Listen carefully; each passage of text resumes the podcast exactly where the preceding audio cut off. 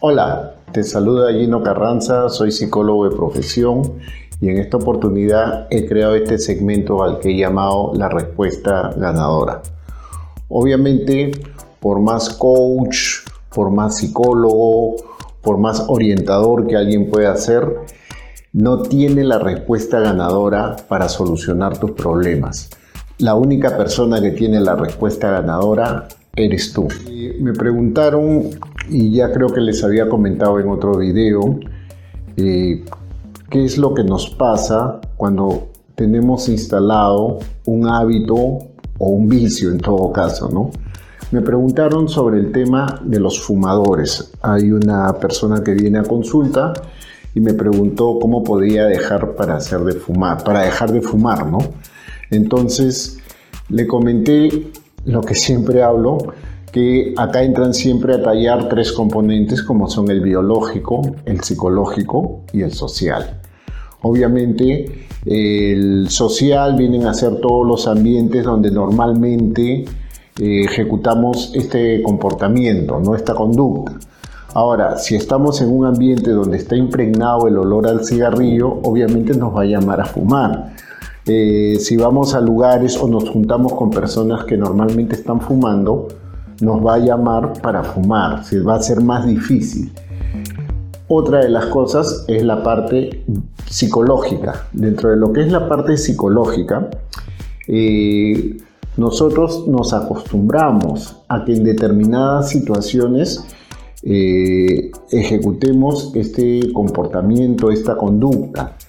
Por ejemplo, eh, tenemos frío, ah, tengo frío, entonces se me va a pasar fumando.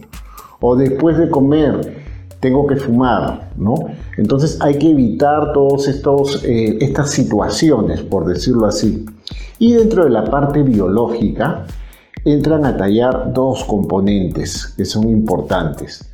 la tolerancia y la abstinencia. Paso a explicar cada uno brevemente, ¿no? Lo que es la tolerancia es sencillamente que yo necesito cada vez mayor cantidad de estímulo para conseguir el mismo efecto. Puede ser alcohol, puede ser cigarro, puede ser algún tipo de droga, ¿no? Entonces yo necesito primero, por ejemplo, tomar un vasito de algún licor y me sentía entre comillas bien pero después ya ese vasito no era suficiente y necesitaba dos vasitos y tres vasitos hasta que la cosa se sale de control. Y esto es porque se va generando todo lo que es el síndrome de tolerancia, todo lo que es la tolerancia a la sustancia, el cuerpo se va acostumbrando. Y el otro es el síndrome de abstinencia.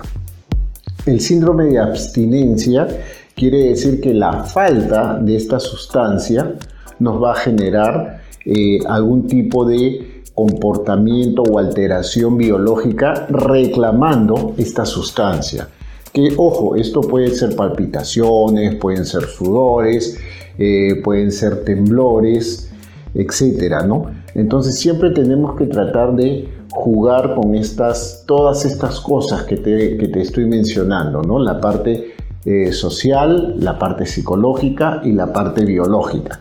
Con la parte biológica, obviamente, tenemos que jugar con lo que es tolerancia y con lo que es abstinencia, ¿no?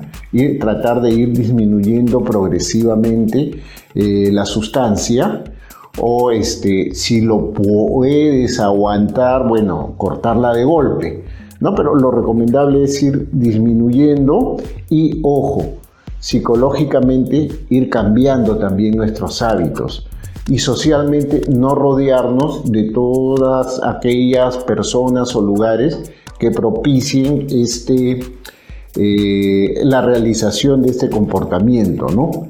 Entonces, eh, como les comenté también, es más sencillo para nosotros evitar algún estímulo que resistirlo.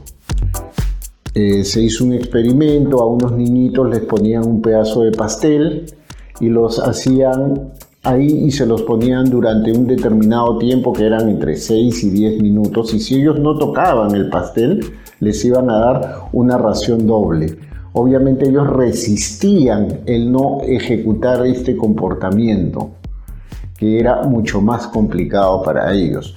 Bueno, los resultados del experimento, obviamente no todos completaron la prueba satisfactoriamente, pero que hubiera sido más sencillo que al niño le dijeran, ahí está el pastel, vamos a hacer otra actividad que nos va a demorar 10-15 minutos y cuando regreses puedes comerlo.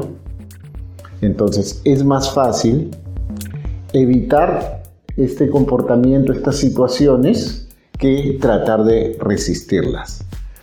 Y la pregunta ganadora sería, ¿qué cosas están influyendo en ti que no puedes resistir? ¿Qué cosas están influyendo en ti biológica, psicológica y socialmente? Estamos en